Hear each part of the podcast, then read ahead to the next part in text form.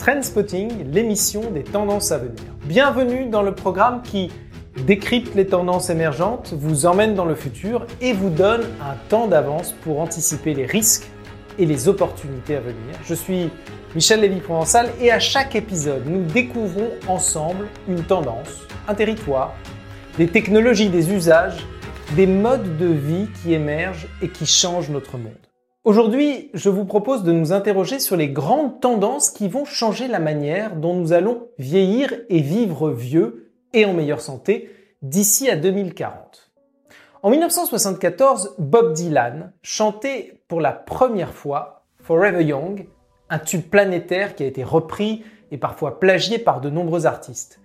Les paroles de la chanson disent Puissent tes mains être toujours occupées, puissent tes pieds être toujours alertes, Puisse ton cœur toujours être joyeux. Puisses-tu rester jeune pour toujours, forever young. Tout l'enjeu du grand âge, expression consacrée aujourd'hui pour parler de la vieillesse, est parfaitement résumé dans ces mots. L'enjeu du vieillissement consiste paradoxalement à rester jeune le plus longtemps possible. C'est-à-dire à demeurer en bonne santé sur tous les plans. Le plan physique, le plan psychologique, le plan affectif, le plan économique, le plan social. La bonne nouvelle est que d'ici 2040, les experts pensent que de nombreuses maladies pourraient être retardées, voire entièrement éliminées grâce aux avancées de la médecine. Alzheimer, le cancer et le diabète pourraient rejoindre la polio parmi les maladies disparues. Dans le futur, la façon dont les gens vieilliront pourrait être très différente de celle d'aujourd'hui. Une des premières évolutions que ce changement de paradigme pourrait provoquer est la redéfinition des concepts de travail et de retraite. Il est probable que d'ici 2040, nous n'utilisions plus le mot retraite.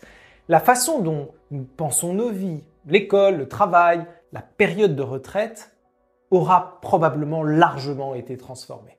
Nous bénéficierons certainement de, de talents de plus en plus âgés, expérimentés et compétents sur le marché du travail. Nous apprendrons à tout âge. Les seniors rejoindront possiblement les rangs des nombreux slasheurs, freelanceurs, travailleurs indépendants.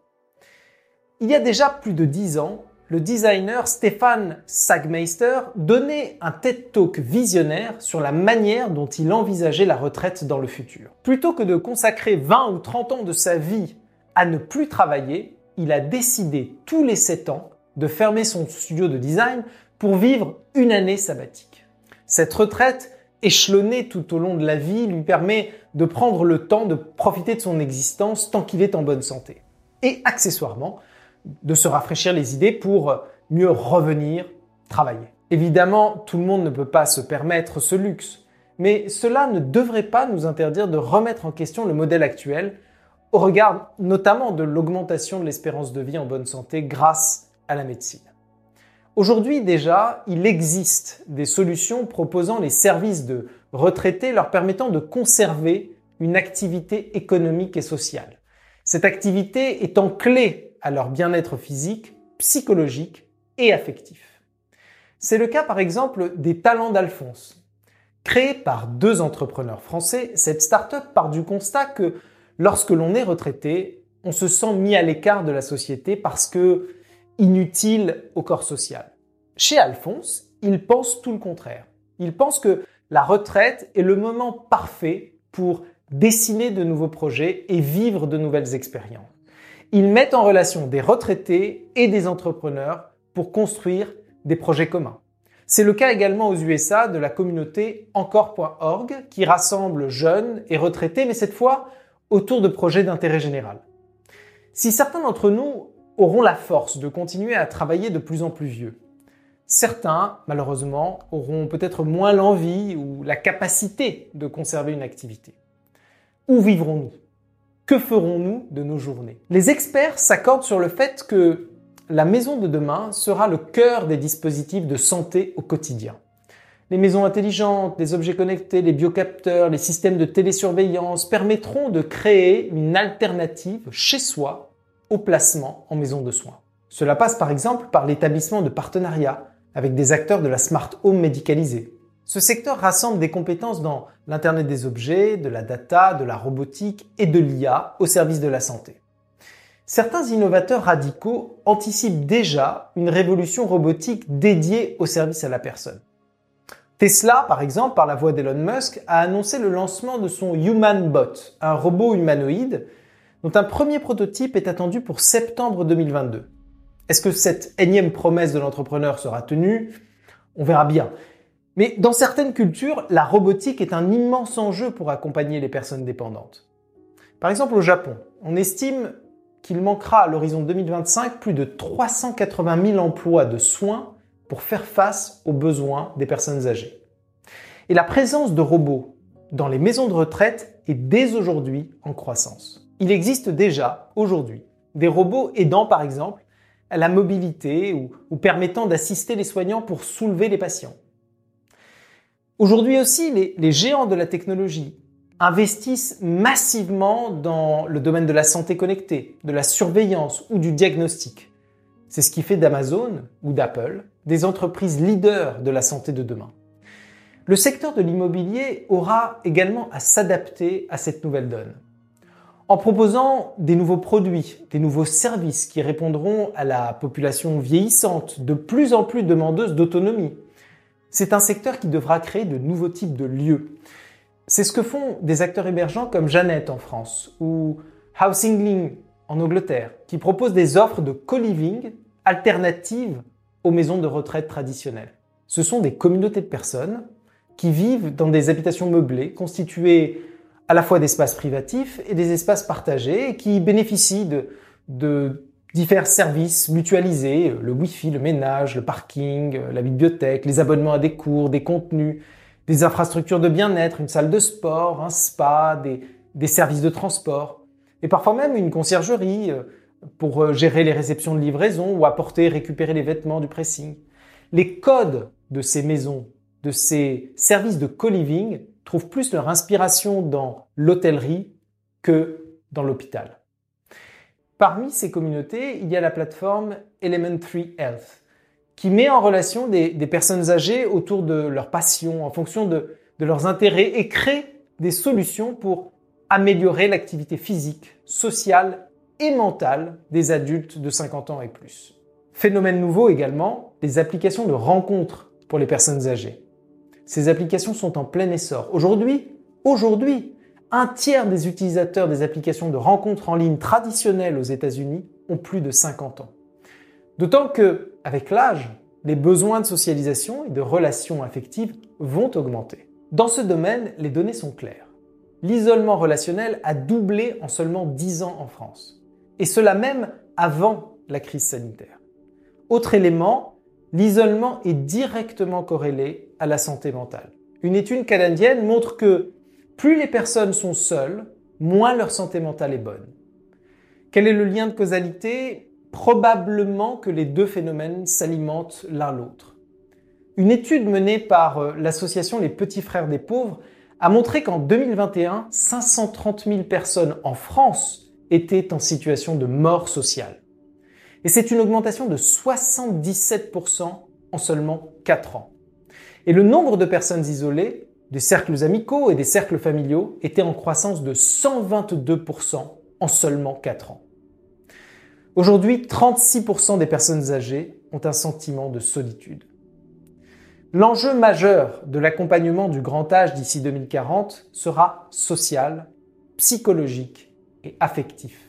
En effet, le déclin cognitif et physiologique devrait être de moins en moins important à mesure que le progrès médical se démocratise. En revanche, demain, la détresse sera d'abord psychologique et sociale. Elle nécessitera un accompagnement humain d'un tout autre ordre que l'accompagnement médical que nous connaissons. Le problème majeur, dans la plupart des cultures occidentales, est que la vieillesse est considérée comme une tare. Au début du XXe siècle, encore, de nombreuses personnes vivaient dans leurs fermes et les personnes âgées étaient les véritables propriétaires des biens, restaient les maîtres incontestés de, de la famille, et ce jusqu'à leur mort. Elles pouvaient être physiquement affaiblies et même perdre un peu la tête. On ne les mettait ni à l'hôpital ni à l'asile. L'âge conférait une sorte de respectabilité qui existe de moins en moins de nos jours. Aujourd'hui, l'adjectif vieux est en général associé à des termes péjoratifs. Et notre rapport à la mort est tel que nous avons tendance à la refouler, à la refuser, à refuser de s'y confronter ou à vivre avec. Aujourd'hui, au mieux, nous déléguons aux maisons de retraite ce que nous ne souhaitons plus gérer et au pire, la solitude et la mort sociale sont les conséquences que vivent nos aînés. La bonne nouvelle est que grâce notamment à la médecine et aux technologies, nous allons être de moins en moins dépendants et de plus en plus connectés. Et nous allons bénéficier aussi de plus en plus de solutions innovantes au fur et à mesure que cette population grandit. Et elle va grandir, cette population. En effet, les générations qui suivent les baby boomers sont nombreuses et vivront probablement encore plus longtemps. En 2016, aux États-Unis, il y avait 74 millions de baby boomers et 71 millions de millennials. On s'attend à ce que les millennials soient plus nombreux que les baby boomers, et ce sans compter les générations d'immigrants qui viennent grossir leur rang. De plus, les recherches sur la prolongation de l'espérance de vie sont financées à grand flot de milliards depuis déjà quelques années. Parmi les plus gros investisseurs dans ce domaine, on retrouve les géants du numérique américains et chinois. Ils expérimentent de, nouveaux traitements contre le vieillissement. Encore en phase de test et sans preuve d'efficacité chez l'être humain, ils ont l'espoir de trouver cet élixir de jouvence qui nous permettra de prolonger notre espérance de vie au-delà de 100 ans, peut-être même 120 ans à la fin du siècle. Les chercheurs sont confiants sur les possibilités de ces traitements à l'horizon de 2040, au point que Google a investi par exemple plusieurs milliards de dollars dans sa filiale Calico dédiée à l'augmentation de l'espérance de vie. En 2040, nous arriverons peut-être au début d'une ère où il n'y aura plus de seniors Comment résoudrons-nous alors la grande crise démographique qui se profilera? La démographie mondiale déclinera-t-elle à force de politique de natalité, de crise sanitaire ou de crise climatique Stabiliserons-nous le nombre d'humains sur Terre autour peut-être de 10 milliards d'individus Ou au contraire, la population mondiale continuera-t-elle de croître et pousser les frontières au-delà de notre planète? Quoi qu'il en soit, il est fort probable, comme le prédisait Bob Dylan dans Forever Young, qu'avec l'âge, nos mains restent toujours occupées et nos pieds toujours alertes. Cependant, nos cœurs, pour rester joyeux et jeunes, devront parvenir à vaincre notre solitude. Et ça, c'est une autre histoire. C'était Trendspotting. Pour retrouver les références utilisées dans l'émission, consultez la description de cet épisode. Enfin, si vous avez aimé cet épisode, n'hésitez pas à mettre des étoiles, ajouter un avis sur vos plateformes préférées et vous abonner au programme afin d'être averti des nouveaux épisodes. Commentez-le, contactez-moi en ligne sur Twitter ou par email à michel@brightness.fr. Je serai ravi d'échanger avec vous. À très bientôt.